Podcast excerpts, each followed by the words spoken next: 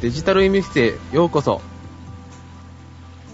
今回は第46回衆議院議員総選挙特別企画投票行こうぜ2012の第12部をお届けします。お届けするのは、えー、お久しぶりでございます。ペケと。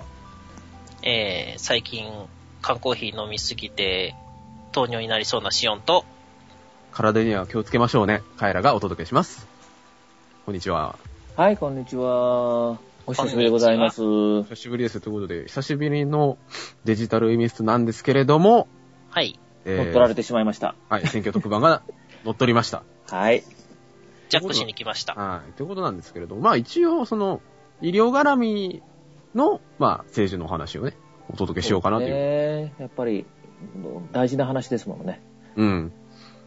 まあということで今回3つぐらい話題を用意してはいるんですけれども、はいはい。えっと、まず最初に、えー遠隔医療の話ということで、はいはい。僕の方からですね、じゃあね。はい。あのー、遠隔医療って、どんなイメージ持ってますカエラくんなんかは。遠隔医療、なんか、離れたところから医療をするってことですよね。言葉の意味的にはね。そうなんですけどね。うん。えーっと、私は、えーロボットアームが、えー、よそのところから、こう、遠隔で操作されるイメージです。はいはいはいはい。もう今それありますものね。ねある、んですか前一度ダヴィンチの話ってしたことがあるかなと思うんですけども、もう太平洋、大西洋ぐらいを挟んでやったりとか、日本でも九州と東京、お横横浜だったかな結んでやったりとかしたことは、してることもあるんですよね。へー。うん。遠隔医療っていう、例えばほら、島とか、僻地の人に、いまあ、うんテレビ電話で診察をしたりとか、はい。うん。なんか時々ニュースとかで見たりすることってありますかまあなんかそういう東北の島がなんか比較的ね、その、うんお医者さんが足りないみたいな感じで話題に上ることはなんか聞いたことありますけど。うんえでー、も申し訳ない。あの、テレビ見ないんでよくわかんないです。でも、あんまりされてないですよね。まあ表だって騒がれたりはしない話題ではありますよね。というかね、やっぱりね、普及してないんですよ。されてないんですよ。うん。それがね、やっぱり法律的なところなんですね。ほう。で、今回だからちょっとテーマでもらったのが、まあ、法律で困ったこととかみたいな話がちょっとあったので、まあ、と特にね、そのやっぱり選挙ということに関連して、あの、そのあたりっていうことを、なんか、なんとかしてほしいね、というところでね、ちょっと遠隔医療の話を持ってきたんですけどもね。なるほうど。ん。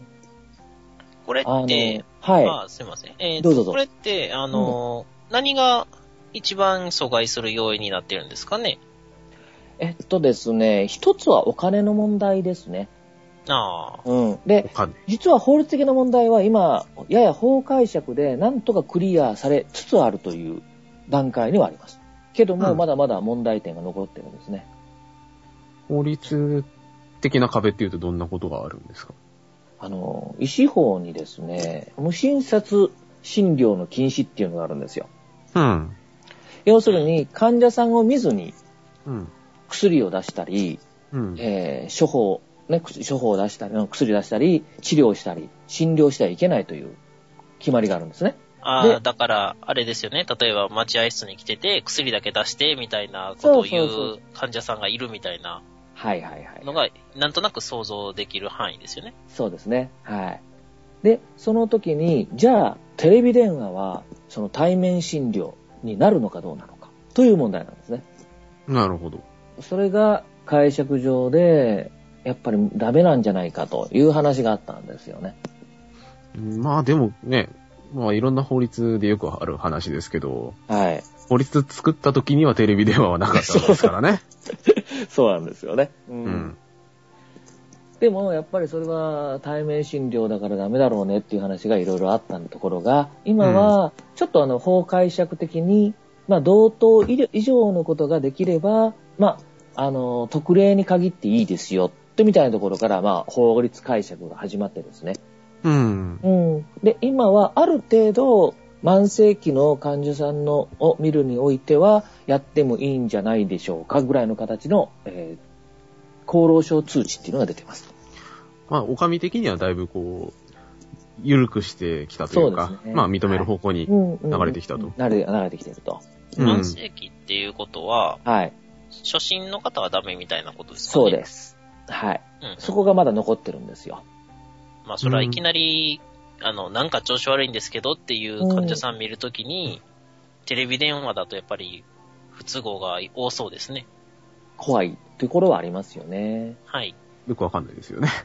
ただね、うん。あ例えば慢性期の状態でも、まあ、あの、確かにね、その、普段ずっと血圧とか見ててもらってて、で、今日もいくらですねっていう形でする分にはいいけれど、逆に、テレビ電話とかでそういうので見てほしいっていうのは、逆に緊急の時っていうことってありませんああ、急、急ぎだからこそうそ、そうそうそうそうそう。テレビ電話でね。はいはいはいはい。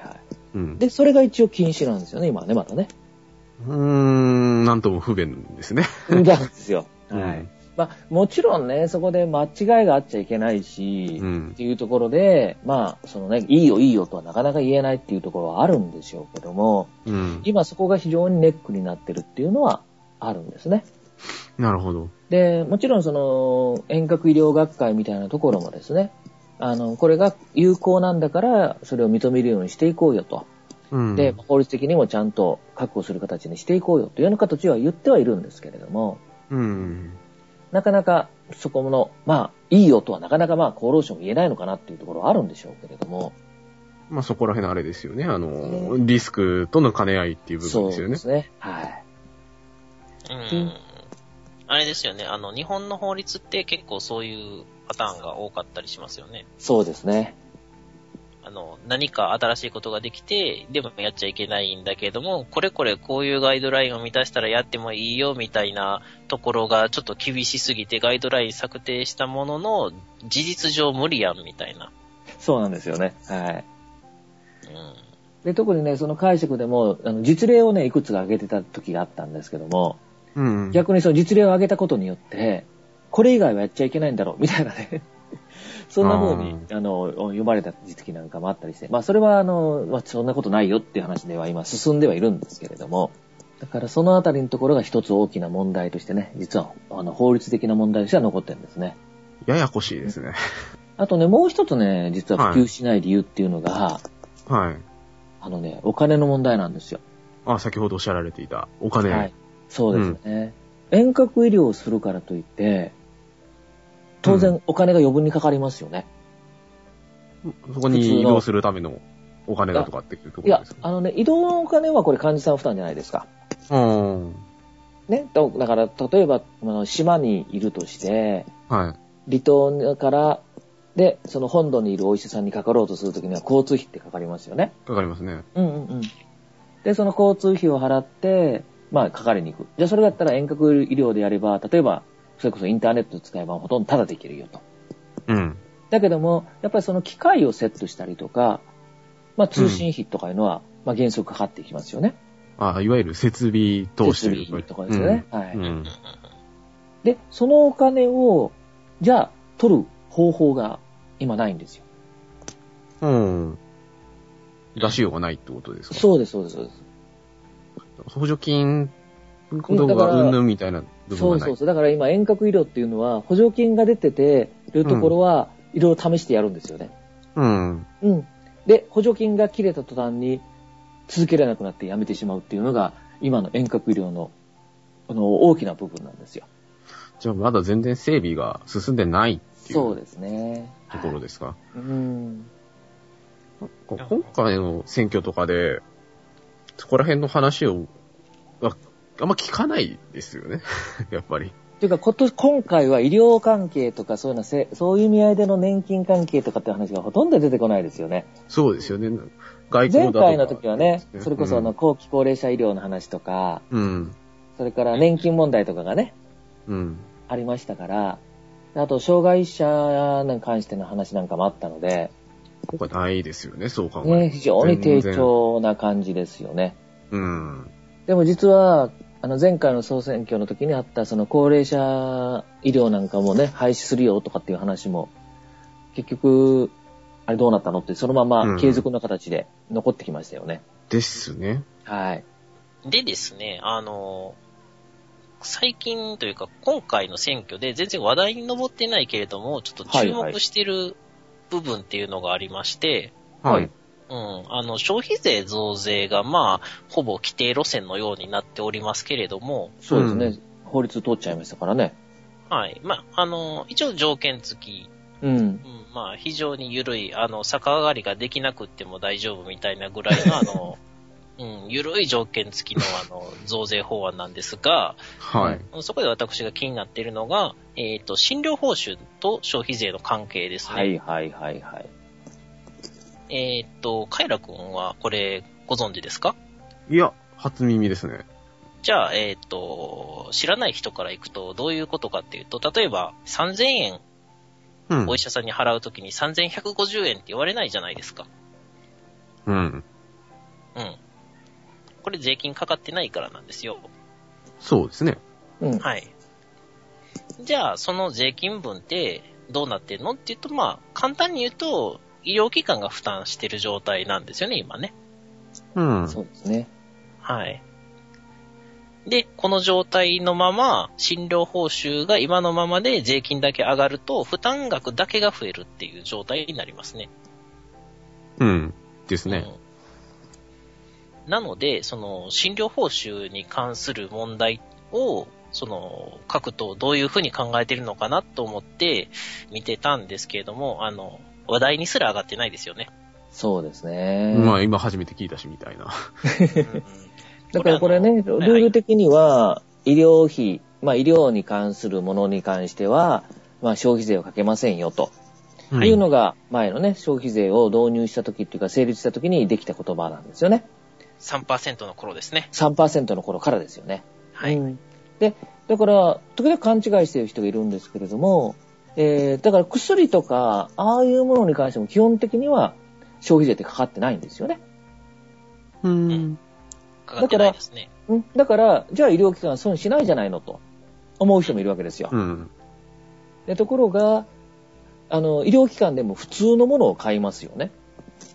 普で、通医のもの。療機器とか買ったりとかもしますしあー、普通の事務用品とか、シャあーの、ペンいとね、ものを買いますし、突然、当然ですけども、建物を建てるときには、工事屋さんに頼んで買ったりすると。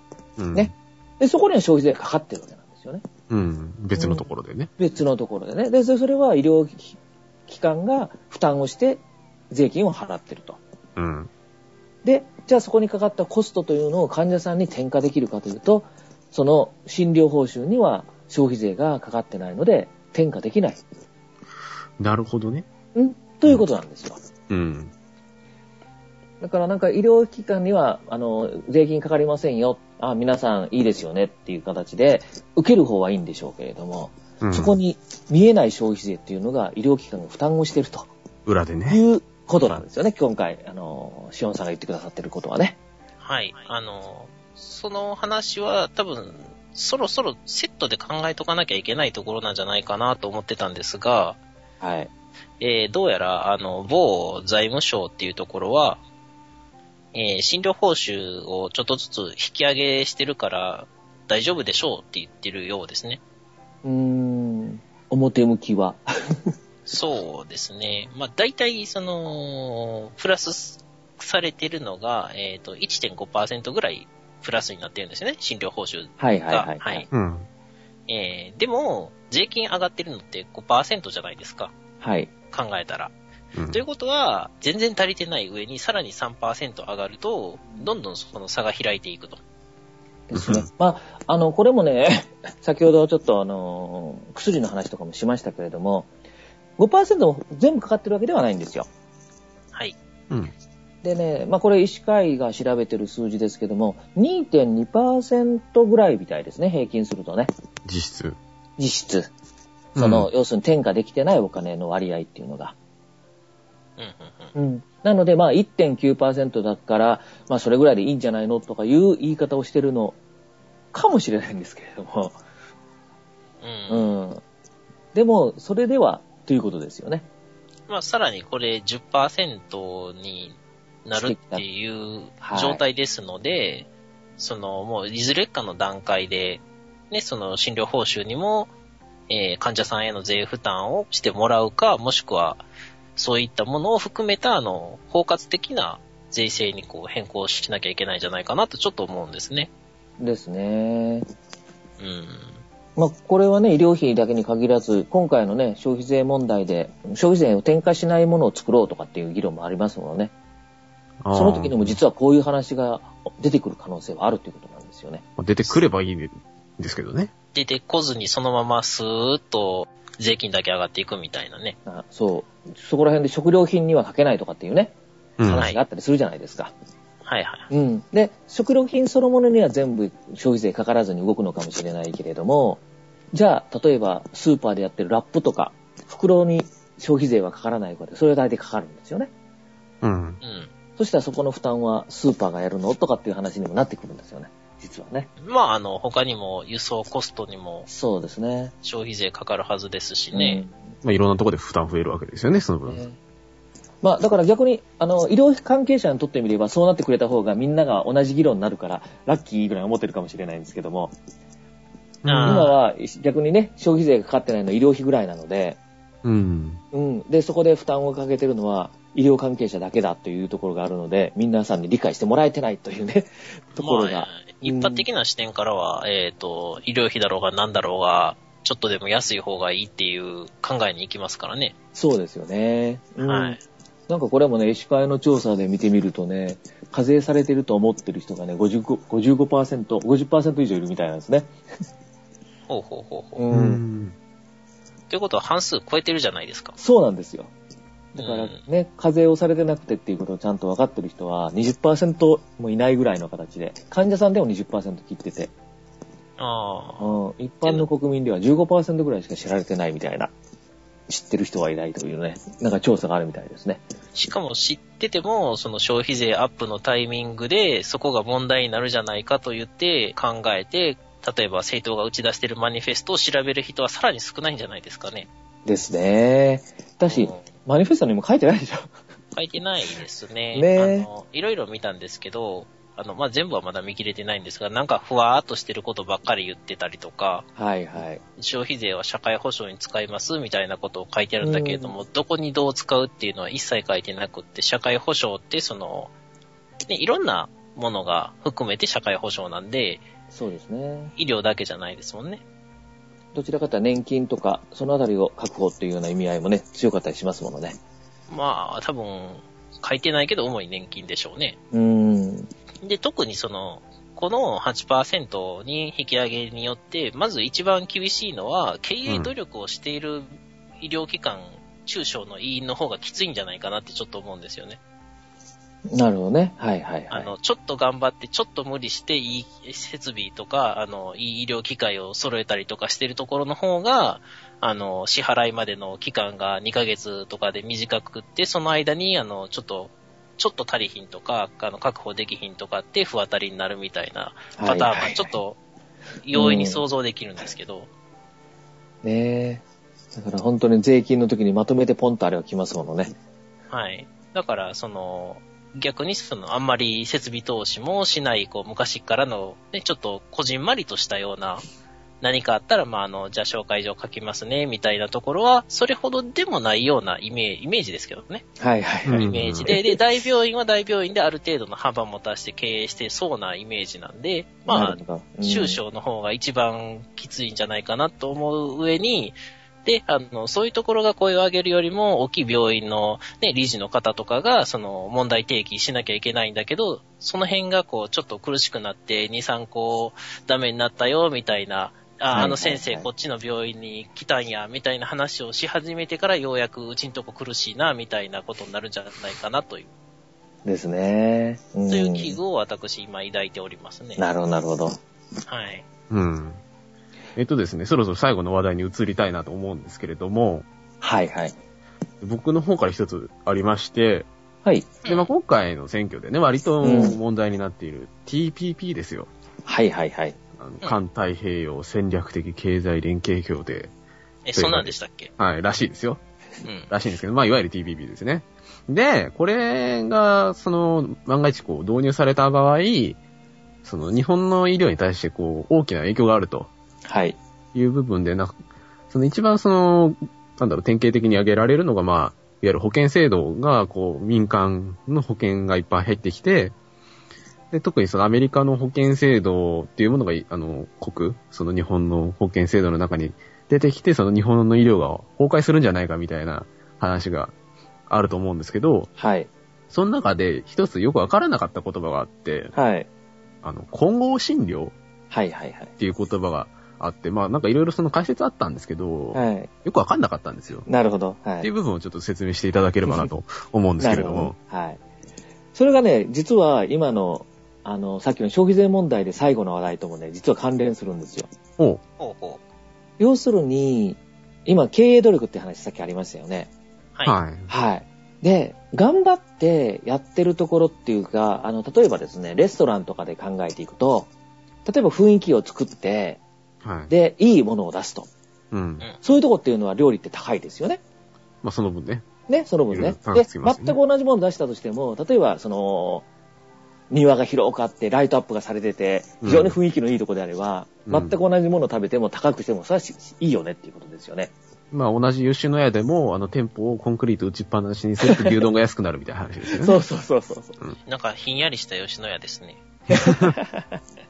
じゃあ、医療機関で、うんそういう環境を整えたら、うん。患者さんが高いお金を取れるでしょうか取れないのかな今。取れないですよね。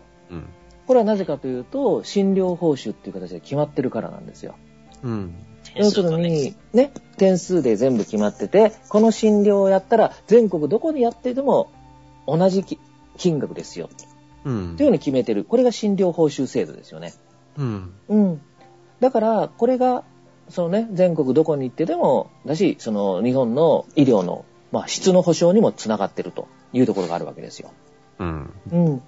じゃあ、その時に、じゃあ、診療報酬書ってこういうの、もう電話帳みたいに非常に分厚いものに全部それ書かれてるわけですよね。これやっていいよっていうのがあの、これが、お金がいくらですよっていうのが決まってるものがあるんだけれども、はでも、新しい治療法とか、新しい薬っていうのはそれ載ってないんですよね。い。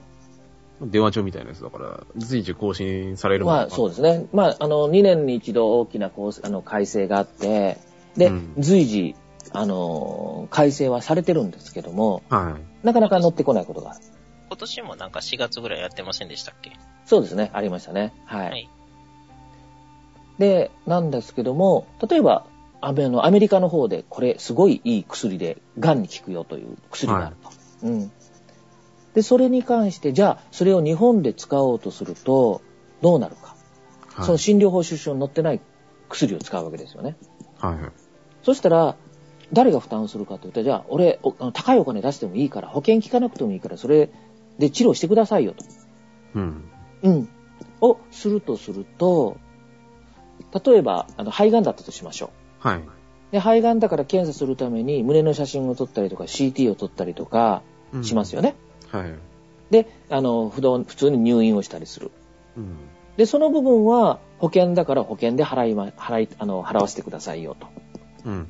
で、薬はそれ保険に載ってない薬だから、じゃあ別に高いお金を出して払、払いますから、それで、あの、買うのでやってくださいよと。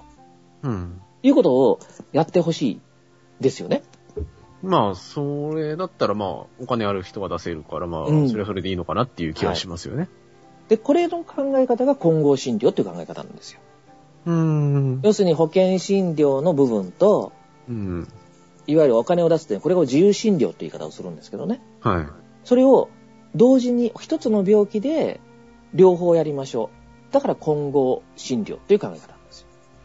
うーん、あの、だから、二つ、カウントの仕方があるってことですよね。そうです、そうです。そうであすあの適用される範囲と適用されない範囲。うん、で、でそれがが、、今は日本では禁止されてるんです。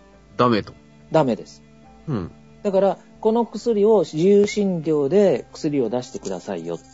じゃあそれを出すんだったら、今まで胸の写真を撮ったりとか入院で保険で聞いてたところも、全部自由診療で保険を使わずにお金を払ってくださいねと。全部。全部。うん。というルールになってるんです。うーん。それで、えー、そういう、あの、だからそのね、自由診療を広げていきましょうというような考え方で、で、アメリカの方はそこら辺もあるということで、その、あの、混合診療を解禁しようと、うん。ということを言ってるんですね。でまあ、なんだろう、一見良さそうに聞こえるんですけど、はい。なんで、ろうだから、はいあのー、そのがんの、ね、抗がん剤なんかのがうまく使えない人なんかそれ入れようっていうんで、抗が、あのー、混合診療をか、あのね、やりましょうと、解禁しましょうとか言ってるとこもありますし、うん。あと、医療機関なんかも先ほど言ったみたいに、そういう努力をしたところは高くお金を取ると。うん。で、保険のところは保険でやるけれども、うちはちょっとこういう新しいとか、いい医療をやってるんだから、余分にお金くださいねと。うん。っていう努力をできるから、で、儲けにもつながるので、医療機関の方でも混合診療やった方がいいって言ってるところが結構多いんですよ。割とげ現場からはそういう声が声も多いんですね。はい、結構ありますね。ううんん。でも、医師会はそれ反対をしてるんですね。みたいですね。それ、うん反対してる理由っていうのはどういうところなんですかはい。これがね、じゃあ、もしも混合診療が入ってきたとしますよね。はい。うん。そうすると、えっ、と、いいくつか問題点があるんですけども、一つは、その診療報酬証に載ってるものっていうものは、国がこれはちゃんと医療として成り立つものだねって納得して、あのー、まあ、保証してる形でもなるわけですよ。うん。まあ、お墨付きいただいてるお墨付きが出ててるんですよね。うん。そしたら、例えば、うちは特別な診療をしますよ。はい、うん頭出してください。はい、手をかざしまして、私がパワーを与えますからねっていうお医者さんがいたとしますよね。あ、そういうなんか若干スピリチュアルな はいはい。先生がい たと。はい。で、それでお金をね、混合診療ですよってお金くださいと。そう言って認められますかっていうことなんですよね。まあ、かなりうさんくさいですよね。ね。はい。 だから、その混合診療だとそういうことも可能になるわけですよ。あー、なるほど。なんかそういう、なんだろう。ちゃんとその、なんか新しい薬が使えるよっていう、まあ、メリットがある反面、うん、はい。非常にこ保う。証されてない医療。うん。信頼性がね。そうでです、そうです、そうです。す。低くなると。そうです、うんそういうことも許されちゃうという、そういう医療が許されちゃう形になるわけですよね。なるほど。うん。それって本当にいいんでしょうかっていうのが一つ。うん。それから、例えば新しい薬、さっきの話しましたよね。はい。はい。で、今は日本では非常に新しい薬いい薬だけども使えない。うん。でも、混合診療が解禁になるとそれが使えるようになりますよね。なりますね。じゃあ、お医者さん、それを保険に入れようと思いますかってことなんですよ。そっか、保険入れちゃうと、と、安くなっちゃう。安くなっちゃうし、うん値段を自由に決めれないですよね。うん。だから保険に入れない方が医療機関は儲けれるんですよ。なるほどね。そうすると、んなんだろう、保険のシステム自体のなんか、なんだろう、ね大事さという部分が失われちゃいますよね。そうそうそうそう。だから、保険に入れようというパワーっていうか、圧力っていうのがどんどんなくなっちゃうわけですよ。うん。そうすると、うん。普通に、普通の、割と普通のなんか治療を受けようと思っても高くついちゃったりするっていうことが発生しかねないわけですよね。そうですね。うん。で、例えば、カエラ君が病院に行って、はい。保険診療だったらここまでの薬ですよと。うん。うん。だけども、この薬言ったらすもう明日すぐ治るんだけども、保険診療じゃないんだよねって言われた時に、うん。それ断れますかっていうことですよね。うん。確かにね。 背に腹は変えられないけど、まあお金あったらいいけど逆に言えば、そう。お金ない人は、なんだろう、ここまでしか直せませんみたいそなうこそうそうそう。とになりますよね。ですよね。うん。で、そのためのことが起こっているのがアメリカのケースですよね。みたいですね。なんかはい結構、凄まじいことが起きてたりするみたいですよね。なんか、で、向こうは介護保険じゃなかったのを今ね、オバマさんのうんあれで、介護保険にして、うん。えー、なんとかしようと言ってはいますけども、だから保険に入って、だけども、その保険の関から出るところはお金払いませんよとかいうことを言ったりしてるわけですよね。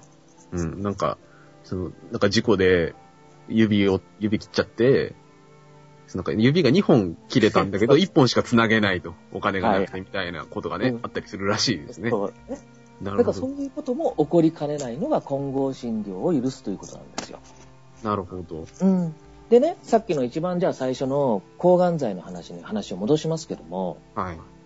あのー結局何かと言ったら、早くそれを日本で使えるようにしてほしいっていうのが主眼のはずですよね。ですね。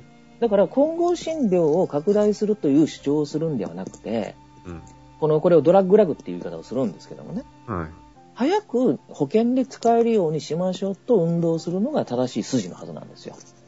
うん、だからその、に認可をどうにかしろっていうそうそう部分ですよね、早くね本来はね。そう。で、そこにね、お金かけずに言ったんではおかしいよと。うん。うん。うん。でう、んだから今回のね、各党のあれをちょっと見てみると、あはんそれね、混合診療に関しては言ってないんですけども、日本維新の会とみんなの党はこれ解禁って言って、うん混合診療を認めましょうって言ってるみたいですね。い。うーん、なんか微妙なところが二つは言ってるんですね。い。で、み、あの、自民党も一時ね、その、小泉さんの時なんかはもう、そうしようとかってかなり言ってたんですけども、ああ、 まあ小泉さんはそう言うでしょうね。はい。でも今回は特になんか、ま、何も書かれてないらしいですね。マニフノェースタトッチ上と。。う。うんん。うん民主党とかも言ってないみたいですね。うん。なんかね、あれですね、あの、良くも悪くもアメリカ的な感じになりそうで、はい。で、さらに、その、これもセットですよね。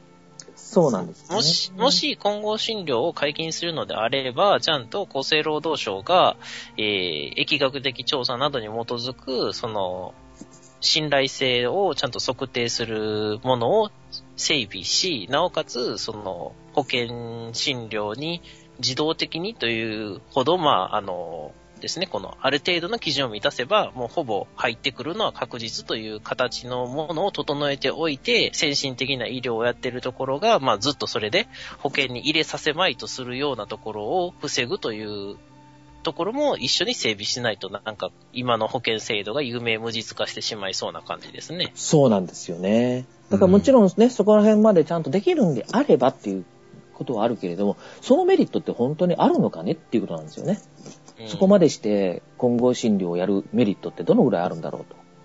まあ、それもありますし、うんあの、日本の政治を見ているとね、あの、個人献金やとか、あの、団体献金を廃止する代わりに、はいはいはえーい。生徒助成金入れますよって言ってたの、今どっちも取ってますからね。そうですよね。うんうん。うん。そのいいとこ取りにするはずですからねう。ん。明ならるほかどに。っていうねうん。まあ、そんな感じで、ちょっと期待が、 なんか持てなくなってきちゃったけど。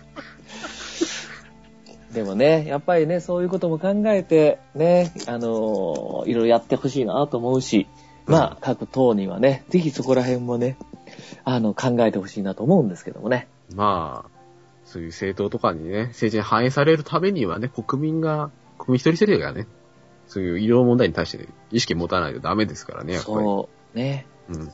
一言じゃないですからね。うん。明日は我が身でございますから。はい。ということで、えー今回デジタル医務室から、えー選挙行こうぜの、えー第12部をお届けしました。はい。まあちょっと好き勝手なことを喋らせていただきましたけれども、はい。まあ参考になって、少しでも考えてもらえたらと思います。はい。ということで、えーお届けしましたのは、ペケと、シオンと、カエラでした。ありがとうございました。ありがとうございました。はい。ありがとうございました。